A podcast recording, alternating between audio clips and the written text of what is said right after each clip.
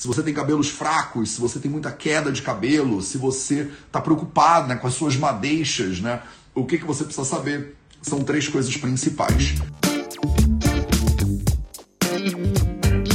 Vai ser um projeto 0800 daqueles clássicos, que sou eu sentado aqui com você, você me diz o que, que você quer saber. E a gente, eu sempre me arrependo de falar isso, e a gente faz um projeto 0800 curtinho, direto ao ponto. Respondemos duas, três perguntinhas e vamos nessa. Salve, salve família Vida Veda, projeto 0800 no ar. Então hoje queria fazer um projeto 0800 daqueles mais clássicos que a gente consegue trocar uma ideia. Pelo menos uma vez por semana eu tento fazer um projeto 0800 clássico para te responder o que você me pergunta. E nos outros a gente acaba pegando as perguntas das caixinhas de stories e tal e tal e trazendo aqui para vocês, porque assim eu consigo, é, por exemplo, não responder todo dia a mesma pergunta, né? Esse é o projeto 0800 722. Tem noção? Episódio 722 para você na área. Então, chega uma hora que às vezes eu já respondi a pergunta e aí eu não preciso tipo responder, eu posso falar, ah, tá lá no YouTube e tal, vai lá e tá tudo certo. Então, hoje você pode largar a sua pergunta. Larga o dedo aí nos comentários que eu vou responder algumas e a gente se encontra de novo amanhã. Combinado? Maravilha, tô aqui diretamente de Porto Alegre e, e tá bonito o dia hoje, por incrível que pareça, o dia amanheceu assim super bonito. Eu não sei onde você tá, inclusive se quiser manda aí, né, nos comentários se você tá no YouTube, me diz nos comentários do YouTube, se você tá aqui no Instagram, se você tá ao vivo, pode me dizer que eu consigo te reconhecer inclusive aqui, né, ao vivo. Bom dia, bom dia. Hoje à noite estou voltando para o Rio de Janeiro. Ontem, Li! Ai, que bom que você está aqui. Ontem eu dei uma palestra para os profissionais de saúde do SUS de Nova Petrópolis e foi, cara, foi um dos momentos altos, talvez do Vida Veda. Eu arrisco dizer que foi um dos pontos altos do Vida Veda, assim, porque. Deixa eu te contar essa história e eu começo a responder perguntas. É, eu fui convidado para dar uma palestra para os profissionais de saúde do SUS do município de Nova Petrópolis, no Rio Grande do Sul, onde eu estou agora. Né? Isso significa que a prefeitura de Nova Petrópolis parou as atividades de saúde durante duas horas, duas horas e meia e pediu para eu dar uma palestra sobre os quatro pilares para a gente cuidar de quem cuida. Foi uma iniciativa inédita na prefeitura, eles nunca tinham feito isso. E ninguém sabe se vão conseguir fazer de novo, porque é muito difícil né, parar todas as atividades de saúde pública de um município inteiro de 20 mil habitantes. Eram 200 profissionais de saúde, entre eles as equipes né, de serviço de família, por exemplo, médicos e médicas, psicólogos e psicólogos, nutricionistas, profissionais de educação física, fisioterapeutas, todos, as, todos os agentes de saúde pública. Eles botaram eles todos num auditório o prefeito e o vice-prefeito de Nova Petrópolis estavam lá. E a gente teve a oportunidade de conversar sobre Ayurveda, medicina integrativa e os quatro pilares da saúde, alimentação, o sono, movimento e silêncio, aplicados ao SUS. tipo assim, se eu tenho alguns sonhos na minha vida, esse é um deles. E eu estava ontem com a sensação surreal que eu não sei se você já teve, de que um dos seus sonhos está virando realidade. E eu tô conversando com aqueles profissionais de saúde em Nova Petrópolis e pensando, é para isso que eu fiz tudo que eu fiz até hoje na vida, é para isso que eu estudei, é para isso que eu fui para a Índia, é para poder impactar política de saúde pública, tanto no Brasil, né, no SUS, quanto em Portugal, no SNS, ou seja lá no país que for, né? Um dos sonhos que eu tenho, um dos próximos passos para daqui a alguns anos, é fazer um doutorado em política de saúde pública, né? E o Ayurveda é um sistema de saúde pública, né? por excelência. Então, quando eu tenho a oportunidade de conversar com outros profissionais que vivem nesse sistema, que atendem a população, e principalmente no município como Nova Petrópolis, que é um município que, olha, olha que coisa linda, todo o sistema de saúde pública do município é baseado em estratégias de atendimento à família, à medicina de família. Eu não sei se você entende de política de saúde pública, mas isso não é a maneira como acontece em todos os lugares. É um município que não é hospitalocêntrico, né? Eles têm um monte de agentes de saúde e o foco deles é medicina de família. Então, 200 profissionais de saúde, uns sete, um, umas sete unidades básicas de atendimento e um monte de equipes de atendimento à família. E eu pude, ontem tive a honra, fico todo arrepiado falando sobre isso. Ontem eu tive a honra e o privilégio de ir lá conversar com essas pessoas e aprender com elas, né? É óbvio que a ideia era que eu estava ensinando alguma coisa, mas a real é que eu estava 100% aprendendo. E é isso, esse é um dos motivos pelos quais eu estou no Brasil aqui agora, né? Isso é uma das coisas que eu quero fazer cada vez mais. Eu quero cada vez mais poder levar esse conteúdo do Ayurveda para a saúde pública. Para a gente poder ajudar, com todas as limitações que eu tenho, na construção de sistemas públicos que funcionem, né? Inspirado na experiência que eu tive lá na China muito tempo atrás, inspirado nos quase sete anos que eu morei na Índia, que são hospitais, são, hospitais, são países grandes, né, com sistemas públicos de saúde bem robustos, super complicados, inclusive é, que precisam melhorar muito, assim como o SUS, né, não estou falando que o SUS é perfeito, né, tem muito que melhorar, mas um sistema que realmente oferece, que é referência mundial, que oferece um atendimento à, à, à saúde pública de qualidade, com capilaridade, né, com capilaridade, né, num país como o Brasil, com independência, né? Enfim, eu tô aqui vindo para você hoje nesse 0800 absolutamente emocionado e tipo transbordando de gratidão mesmo por, sei lá, né, por tá podendo fazer o que eu acho que eu tenho que fazer, né, da vida. Então, viajei um pouco aqui durante cinco minutinhos. Vamos começar. Tá? Bom dia de Catanduva, em São Paulo. Ai, que maravilha. Onde vocês estão? Eu estou muito curioso. Maringá aqui. E Pri Antunes, tudo bem, Pri? É, Ana Anambulo Beatriz. Ah, Beatriz. Beatriz pergunta o seguinte: Matheus, como é que eu posso fortalecer o meu cabelo? Beatriz, três coisas que você precisa saber sobre fortalecimento de cabelo. Então, saímos do, do SUS e políticas de saúde pública para fortalecimento de cabelo. Esse é o Vida Veda, meu povo. Esse é o Vida Veda. Então, é, três coisas que você precisa saber. Beatriz Arambulo, acredito que esse seja, o seu nome, para você né, cuidar melhor dos seus cabelos. Se você tem cabelos fracos, se você tem muita queda de cabelo, se você está preocupado né, com as suas madeixas, né, o que, que você precisa saber? São três coisas principais. Coisa número um que você precisa saber na visão ayurvédica tradicional, os samhitas contraindicam o uso de água quente na cabeça. Primeira coisa, primeiro ponto fundamental aqui para você. Então, de acordo com os textos clássicos do Ayurveda, a gente deveria usar a água morna ou quente do pescoço para baixo, né? Então é água morna no corpo, água fresca ou fria na cabeça, é a indicação dos textos clássicos. Mateus, por que não pode botar água quente na cabeça? E aí dizem os clássicos ayurvédicos, nossos textos de milhares de anos. Eles dizem: a água quente na cabeça enfraquece os olhos e enfraquece os cabelos. Ela enfraquece os olhos e os cabelos. Então, o primeiro ponto, se você quer ter cabelos mais saudáveis, cabelos mais fortes, né, você precisa diminuir né, é, o uso de água quente na sua cabeça. Ou né, você precisa diminuir a temperatura né, dessa água que você bota na cabeça. Precisa botar. É, é, é desafio do balde de gelo, Matheus. O que você está falando é que eu tenho que fazer um desafio, eu tenho que pegar água gelada e botar na minha cabeça. Eu não aguento, eu fico hipotérmica, eu não, me, me dói, eu tenho ATM, sei lá. Não, eu não estou falando para você botar água gelada, não estou fazendo para você fazer um método Wim Hof. Eu não estou fazendo nada disso. Eu só estou falando que a água não pode estar tá quente. Tá? Então você usa água na temperatura ambiente, você usa água mais fresca na cabeça. Você não deveria usar água quente na cabeça. Belezinha? Segunda coisa que você precisa fazer para você ficar com o cabelo mais saudável, você precisa cuidar da sua digestão e da sua alimentação. Os cabelos, eles são considerados malas, né? Mala. A palavra mala não é mala daquela que você leva no pro aeroporto, né? Mala, no, é, em sânscrito, significam as excretas do corpo.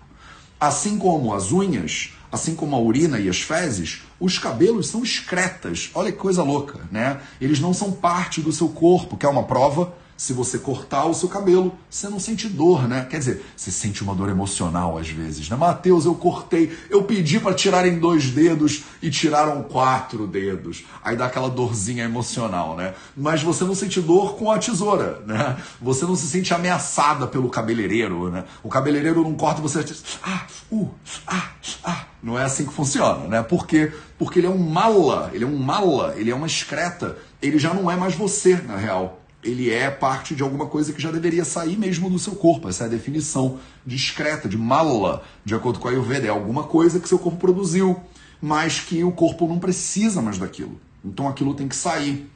E os malas, as excretas do corpo, a qualidade da sua urina, das suas fezes, das suas unhas, isso aqui se aplica às unhas também, e dos seus cabelos deriva do que, meu povo? Deriva da sua digestão e da sua alimentação você vai produzir cabelos mais fracos ou mais fortes, dependendo da sua digestão, dependendo da sua alimentação. Eu falo da digestão e da alimentação porque não é só a alimentação. Vocês ficam aí tomando cápsula de colágeno, você fica aí tomando cápsula de um monte de coisa, você acha que tomar a cápsula fortalece o cabelo. Só que você não é o que você come. Você não é o que você come. Você de repente está chegando no Vida Vida agora, seja muito bem-vinda. Meu nome é Matheus Macedo Talvez você não me conheça ainda e você nunca tenha me ouvido falar disso, mas talvez você que está aqui já é formiguinha de fogo do Nilaya. Você já é da comunidade do Vida Veda. Você já está inteirada com. Ah, tem uma novidade sensacional que eu tenho que divulgar para você no final dessa live. Não me deixe esquecer. Fala, Matheus, no que você falou que tem uma novidade. Porque senão eu vou respondendo, daqui a pouco eu desligo e aí eu esqueço, vou ter que falar nos stories. Então, você não me conhece, de repente você não sabe que você não é o que você come. Você ouviu falar a vida inteira, ah, você é o que você come, você é o que você come, você é o que você não é. O que você come. Você é o quê? Diz aí, formiguinha de fogo. Você que é nerd Ayurveda, você que já está estudando comigo há mais tempo, você não é o que você come, você é o quê? Você é, as pessoas com certeza estão digitando loucamente aí, você é o que você digere daquilo que você come. Mas Mateus não tem diferença nenhuma entre essas duas coisas. Tem sim diferença toda. Calma, senta aí que eu vou te explicar. Entre você comer e você ser, tem uma etapa intermediária fundamental, que no Ayurveda a gente chama de Agni. A-G-N-I, Agni. É uma etapa fundamental entre você comer e você ser. Você não é uma máquina, percebe? Não é tudo que você coloca na boca que vira você. Não é tudo que você bota na boca, mastiga e engole que vira tecido saudável do corpo. E o processo de fisiologia né, ayurvédica, de formação dos tecidos, que a gente chama de dhatu poshana nyaya, né, o, a metodologia pela qual os tecidos são nutridos é você bota a comida dentro da sua boca, você mastiga ela, você engole. Ela tem que ser digerida primeiro. Se a sua digestão for ruim, Mateus, eu tenho Crohn's, Mateus, eu tenho síndrome do intestino irritável, Mateus, a minha digestão é uma porcaria, eu fico inchada, eu arroto, eu fico toda ruim, eu tenho azia, refluxo, a sua digestão ela não é legal, você não faz com que o alimento seja digerido e vire o quê? E vire tecido.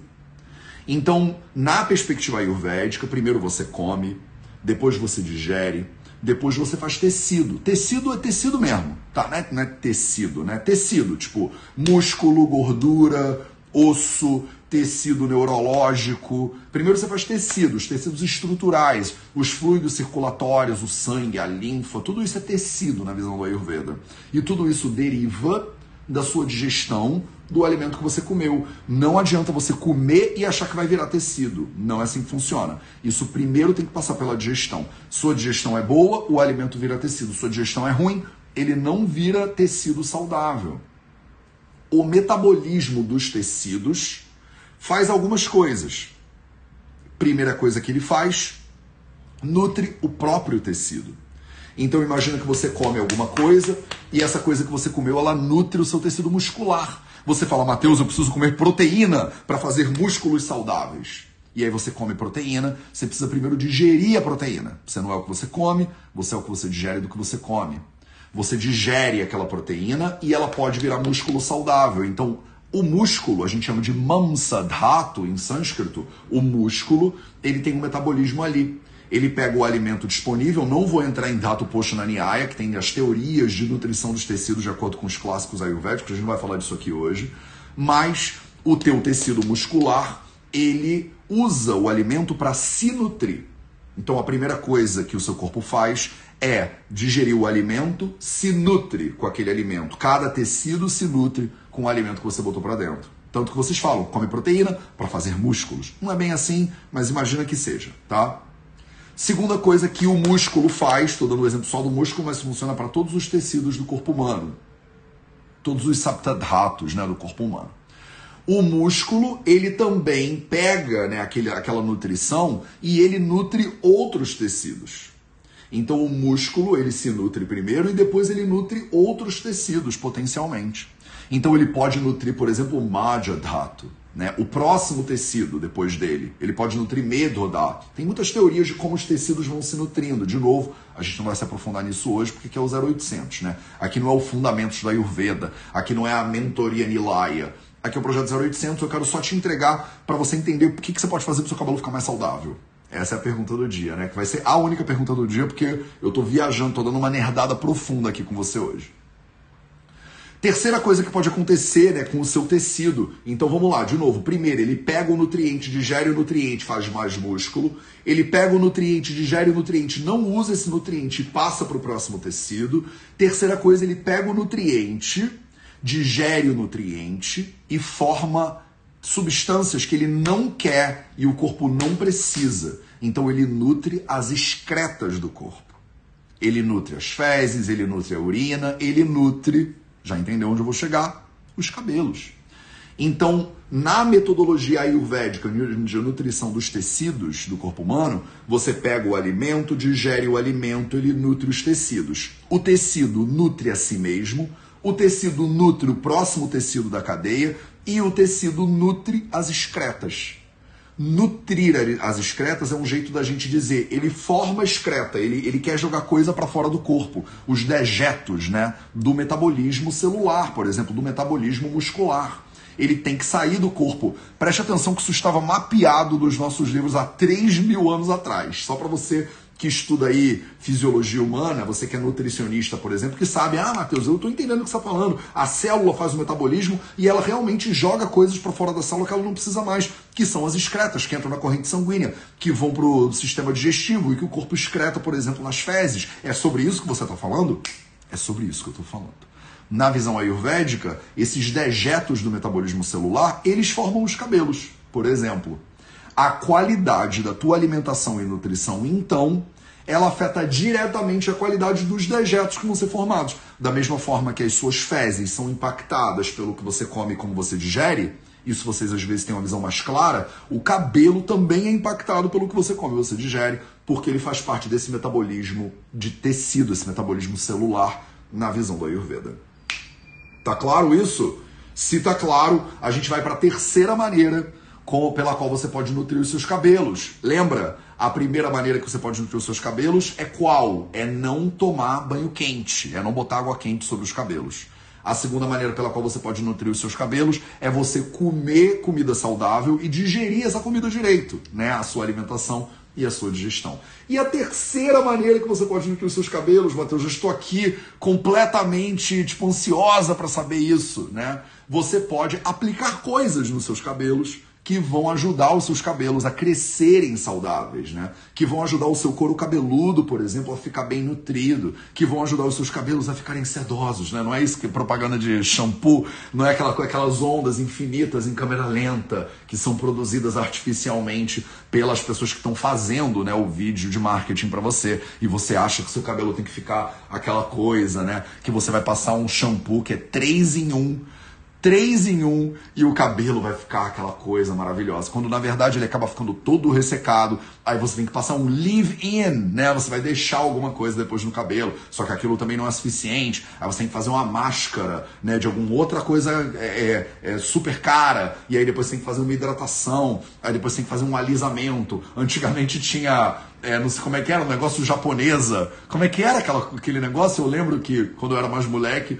todo mundo fazia não sei o que japonesa, alguma coisa japonesa, que eu acho que não devia ter nada de japonesa, né? Era escova japonesa, eu não lembro. Mas as pessoas ficam fazendo aquelas coisas no cabelo. Então, o que que você bota, você pode botar no cabelo que é, percebe como eu deixei por último o que você pode botar no cabelo?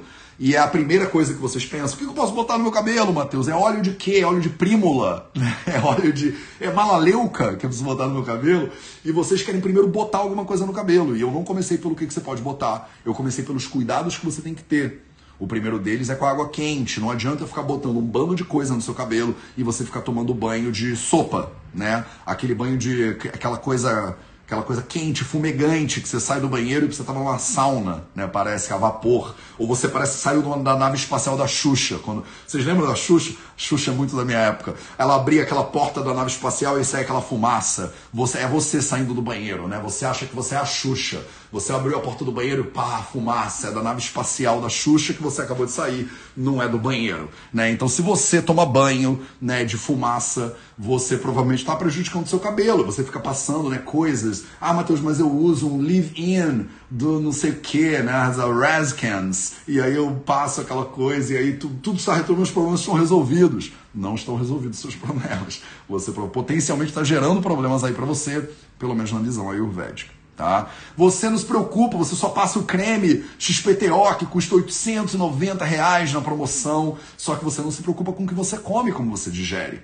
Você está comendo um bando de porcaria. Você investe 10 reais na comida e investe 800 reais no live-in. Né? O seu live-in é mais caro do que o seu almoço, com certeza e aí você gasta muito mais no cabeleireiro do que você gasta com alimentação. E você acha que os seus cabelos vão ser maravilhosos, porque o seu cabeleireiro é o mesmo cabeleireiro da Beyoncé, né? E aí você gasta lá milhares de reais no cabeleireiro, mas você não gasta milhares de reais na comida. Você economiza na comida, mas você gasta o resto todo em cabelo, né? E você, eu não tenho nada contra você gastar dinheiro com o seu cabelo. Eu acho que você tem mais é que se cuidar da maneira que você achar melhor. O que eu tô dizendo é que não adianta, entendeu? O que eu estou dizendo é que não adianta. Você vai ficar botando, gastando dinheiro, torrando dinheiro, você vai abrir, ter uma, uma conta de fidelidade né, no cabeleireiro. Mas se você não gastar primeiro dinheiro com alimentação, com alimentação saudável, a alimentação é que deriva a qualidade do cabelo. Percebe? Não adianta você gastar em cápsulas de colágeno se você não gasta em brócolis. Né? E brócolis é mais barato, inclusive é bem mais barato. Não adianta você gastar em, como é que é? Escova japonesa. Se você não gasta em legumes, verduras, né? Alimentos, né? Aquelas folhas verdes escuras maravilhosas, né? Alimentos saudáveis e não para prestar atenção na sua digestão. Meu argumento não é que você não deveria gastar com seus óleos, com seus cremes, com seus rinses, com seus leave-ins, com suas máscaras, com nada disso. Pode investir nisso tudo, mas o meu argumento é: você deveria investir primeiro na sua alimentação, que é a base de formação dos tecidos, que tem como consequência a formação dos cabelos saudáveis. Tá claro? Antes que vocês me mandem um monte de DM de hate, dizendo você é contra a indústria capilar. Eu não sou contra a indústria capilar. Eu só acho que você precisa olhar para a origem do problema primeiro. Se você tem cabelos fracos, se o cabelo cai muito, a alimentação e a digestão elas estão na base do problema. Tá? Elas estão na base do problema.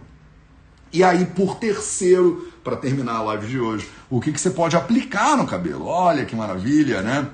Mas, Mateus, o que, que eu posso aplicar para os meus para fechar os meus folículos, né? O que, que eu posso aplicar para eu ter né, cabelos mais saudáveis? É alguma máscara especial indiana de abacate com ervas do Himalaia, né? Então, a recomendação básica ayurvédica do que você deveria fazer é você fazer a pianga né, é você fazer snehana, é a aplicação de óleo morno na pele. Né? Então, a aplicação de óleo morno na pele que tem como óleo mais básico de todos o óleo de gergelim. A gente usa outras coisas no Ayurveda? Usa. Usa uma série de outras plantinhas. Um exemplo delas é o amlaki. Né? O amlaki, a Embilica officinalis, ela é uma fruta que tem muito lá na Índia, que eles usam o pó dela é, como um, né, um nutri... Né, como é que vocês falam? Um tônico capilar né? É um tônico capilar. Mas a base não é, é a, o amlaki, por exemplo. Tem uma série de outras plantas que a gente usa, uma série de óleos, inclusive, que você pode aplicar medicados no cabelo. Mas o primeiro passo é aprender a botar óleo no cabelo. É você fazer um abhyanga na cabeça, que a gente chama de shiras. Né? Então, é um shiro abhyanga. É uma aplicação de óleo na cabeça que é feita não depois, mas antes do banho. E eu sei que para vocês, quase 400 pessoas que estão aqui comigo ao vivo e as milhares que vão assistir isso depois, que você pode ser que tá, esteja com carinha de nojo agora. Você pensar, Matheus, óleo no cabelo? Óleo no cabelo não dá. Óleo no cabelo é. Eu tenho que renascer na Índia para botar óleo no cabelo. Mas essa é a recomendação. Você precisa nutrir né, o seu couro cabeludo. Como é que a gente faz isso normalmente? Se você é uma pessoa saudável, não tem nenhuma outra comorbidade, você passaria óleo de gergelim né? Idealmente prensado a frio, idealmente orgânico, mas se não for não tem problema. Morno em banho-maria, você aplica um pouco de óleo, né? Uma colher de chá, por exemplo, de óleo. Você faz uma massagem, na verdade, um carinho, que a gente chama de shiro abhyanga. Né? Você aplica aquele óleo na sua cabeça, você faz 5 minutos de carinho. Você amarra um coquezinho, se você tem cabelo comprido de coque. Você deixa esse óleo na cabeça aí uns 30 minutos a 60 minutos antes de você tomar o seu banho e tirar o óleo naturalmente. Mateus, eu só tomo banho de lavar a cabeça duas vezes a semana. Só faz duas vezes na semana. Eu só tomo banho a cada duas semanas. Eu não sei se isso é ok, mas tipo, só faz uma vez a cada duas semanas. Tudo bem. Eu, por exemplo, lavo a cabeça todo dia. Eu posso fazer isso todo dia. Entendeu? Então a base do cuidado com os cabelos é a bianga ou snehana, que é a oleação da cabeça. Mateus, não estou convencida. Me explica o porquê disso de acordo com a fisiologia ayurvédica? Obrigado por você ter perguntado. Eu fico tão feliz quando eu recebo perguntas assim muito nerds, né? Você quer saber exatamente o porquê, de acordo com a Ayurveda, que o óleo é uma boa, é um bom antídoto, né, para queda capilar. E eu vou te explicar, tá? Tem dois efeitos que a gente tem né, na visão do Ayurveda na cabeça e que prejudicam a saúde capilar. A cabeça, para vocês que estão no Ayurveda, que já estão aqui mais. Galera que é do Fundamentos do Ayurveda, por exemplo, sabe exatamente o que eu estou falando, né? A gente tem um curso que chama Certificado nos Fundamentos do Ayurveda, que se você ainda não fez, mas você quer aprender Ayurveda, ele é, cara, passagem obrigatória para você. Tá? Então lá eu explico, inclusive, isso tudo que eu estou explicando aqui, né? Mas de maneira mais técnica, um pouquinho mais técnica. Então, a cabeça é regida por Kapha Dosha, que é um dos três princípios que regem o funcionamento da fisiologia humana na visão tradicional ayurvédica. Então, Kapha Dosha é o regente da cabeça. Tem duas coisas que podem acontecer com o seu couro cabeludo que geram problemas na visão da Ayurveda. A primeira é quando Pitta Dosha ele agrava no seu couro cabeludo. E aí os clássicos dizem, né? Quando o Pitta Dosha, o calor de Pitta Dosha agrava no couro cabeludo, ele queima a raiz do cabelo. Quando o Pitta Dosha agrava na cabeça, ele tende a queimar a raiz do cabelo. O que, que acontece, Matheus, quando queima a raiz do cabelo? O cabelo fica com cor de cinza. Cinza de fogo? Você não toca fogo? Vocês não usam? Ah, Matheus, eu fiz uma fogueira e no final só sobraram as cinzas. Você sabe por que, que a cinza chama cinza, é porque ela é cinza, né? E aí o que, que acontece quando o, o, o fogo né, do pita ele queima o cabelo? O seu cabelo ele fica queimado e ele fica cinza, ele fica grisalho, ele fica branco. Né? Então, o primeiro agravamento que acontece, né, e que tende a acontecer naturalmente na idade de Pita, que é a metade da vida, entre 30 e 60 anos, o Pita tende a agravar no corpo das pessoas e as pessoas tendem a ir ficando grisalhas. É isso é natural, inclusive, né? É uma, um agravamento fisiológico, digamos assim, de pita doxa. Tem gente que tem um agravamento muito precoce de pita e aí fica grisalho muito mais cedo, né? Tem gente que tem um agravamento muito tardio de pita e acaba não ficando tão grisalho assim. Eu, por exemplo, tenho 38 e eu não sou tão grisalho, né? Eu não tenho tanto, por mais que as pessoas achem que eu sou um pitão, muita gente fala, você é um pitão, né? Eu não sou tão grisalho assim, né? Eu tenho muitos colegas da minha idade que já têm a cabeça totalmente branca.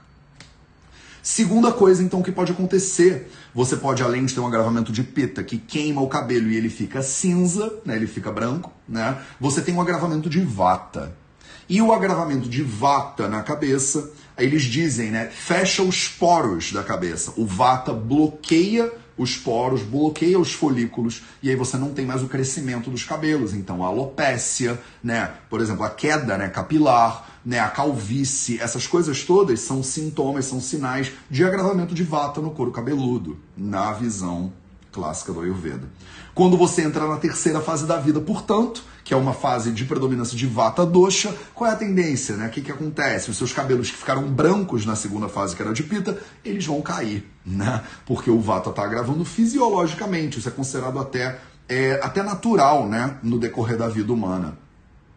Então, se você quer tratar o Vata que acumula potencialmente no seu couro cabeludo e que gera queda capilar, o que, que você faz para tratar esse vata, Mateus? Na recomendação do Ashtanga Hridayam Sutrasthana, no capítulo 1, um livro de 1500 anos atrás que eu leio toda quarta-feira, eles dizem claramente o melhor tratamento para vata dosha, o melhor shamana chikitsa para vata dosha é o que? É tailam, é óleo de gergelim. Então a aplicação de óleo de gergelim na cabeça é o melhor jeito de apaziguar o vata dosha que pode acumular na cabeça, que pode tapar os folículos e gerar o quê? Por exemplo, queda capilar, por exemplo, alopecia, esses problemas todos. Tá claro?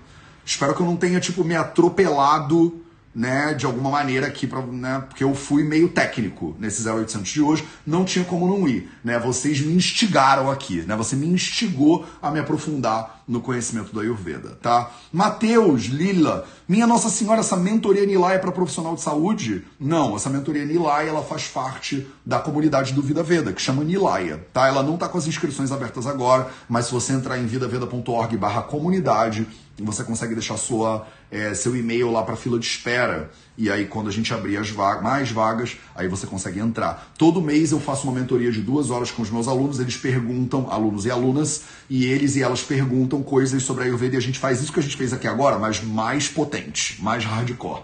A gente, por exemplo, tem uma mentoria sobre embriologia de acordo com Sushruta Samhita, que é um livro de dois mil anos atrás. Aí vou lá, eu pego o livro de dois mil anos atrás e a gente fica estudando embriologia de acordo com esse livro, sabe? É um nível de nerdez e de profundidade muito lindo, na minha opinião. É dos conteúdos que eu gosto mais de fazer, inclusive do Vida Veda inteiro, é a mentoria Nilaya. Porque a gente vai num nível de profundidade muito interessante. A última mentoria Nilaya, que foi final de semana, sem ser esse, foi esse final de semana agora no sábado, é, me perguntaram, por exemplo, para eu falar mais sobre Atma. E a gente ficou uma hora falando sobre Atma, né? Então é isso que acontece. Eu não sei se tem galera aí da comunidade Nilaya, se tiver, bota aí nos comentários o que, que você acha, se você está assistindo isso no YouTube, o que, que você acha da mentoria Nilaya, né? Dá o seu depoimento aí, não custa nada, e de repente a galera que está curiosa para saber mais, pode saber mais. Beleza? Não vou tirar mais nenhuma dúvida, eu ia fazer pouquinho, eu sempre falo isso, sempre faço 35 minutos de live. Então hoje a gente. Ah, obrigado. Edilane8081 me falou qual é a novidade, não esquece. Já tinha esquecido, tá vendo? Eu já ia dar beijo tchau para vocês e já ia desligar. A novidade é que amanhã a gente vai abrir as inscrições para formação em Ayurveda do Vida Veda. Tô há três anos. tô há três anos montando esse curso. Amanhã a gente vai abrir as inscrições para o Vidyalaya, que é o curso de formação em Ayurveda do Vida Veda. Esse curso ele vai ter ao todo quatro módulos, quatro níveis com 10 anos de duração. O primeiro nível dele, que é o que a gente está abrindo as inscrições agora, você vai fazer um nível de cada vez, não dá para se inscrever para todos os níveis. Então a gente está abrindo as inscrições amanhã para o primeiro nível do Vidyalaya, da formação em Ayurveda do Vida Veda. Esse primeiro nível, você vai tirar um certificado em Ayurveda e Saúde Integrativa. Ele dura um ano e as inscrições vão abrir amanhã. Então amanhã a gente vai botar ele no ar, tá? Vocês estavam esperando Vidyalaya, que era a formação em Ayurveda, do Vida Veda, amanhã a gente abre as inscrições para ela. Então se liga, se você é daquela galera que estava esperando, tem uma galera esperando isso já tem mais de ano, inclusive, ela vai abrir amanhã. O primeiro nível dela é 100% online, tá? O primeiro nível dela é 100% online, é AD na veia. A gente já tem uma fila de espera com uma galera, umas 50 pessoas já estão nessa fila de espera aí para entrar na formação em Ayurveda do Vida Veda. E ela vai te levar pelo nível 1, que é um certificado em Ayurveda e Saúde Integrativa. Depois, o nível dura um ano. O nível 2, que são mais dois anos, que vai te levar para ser uma mentora em Ayurveda e Saúde Integrativa. Você vai poder dar aulas, dar palestras e dar cursos de Ayurveda. E o nível 3, que dura mais dois anos, que é o terapeuta em Ayurveda e Saúde Integrativa. Então, a nossa formação em terapeuta do Vida Veda, ela dura cinco anos. Não existe isso no mercado, isso é uma loucura e talvez não seja para você, tá? É talvez a, é, é a formação em Ayurveda mais profunda que eu já vi, inclusive, por aí. Eu enlouqueci nela e eu pensei, se eu fosse desenhar um curso que fosse formar os melhores profissionais de Ayurveda que existem em língua portuguesa, como é que, como é que esse curso deveria ser? Eu vou falar mais para ele mas vou mais falar desse curso para vocês talvez nos próximos dias. Eu não quero gastar tempo aqui com isso. Mas amanhã de manhã a gente vai abrir as inscrições para o Vidyalaya, a formação em Ayurveda do Vida Veda. Se você quiser saber mais amanhã, eu falo mais. Então, amanhã eu vou tirar uma meia hora e aí eu te explico tintim por tintim o que, que é essa formação. Belezinha? Um beijo para vocês. Esse foi o nosso projeto 0800 de hoje. A gente se vê de novo às 8 horas da manhã amanhã.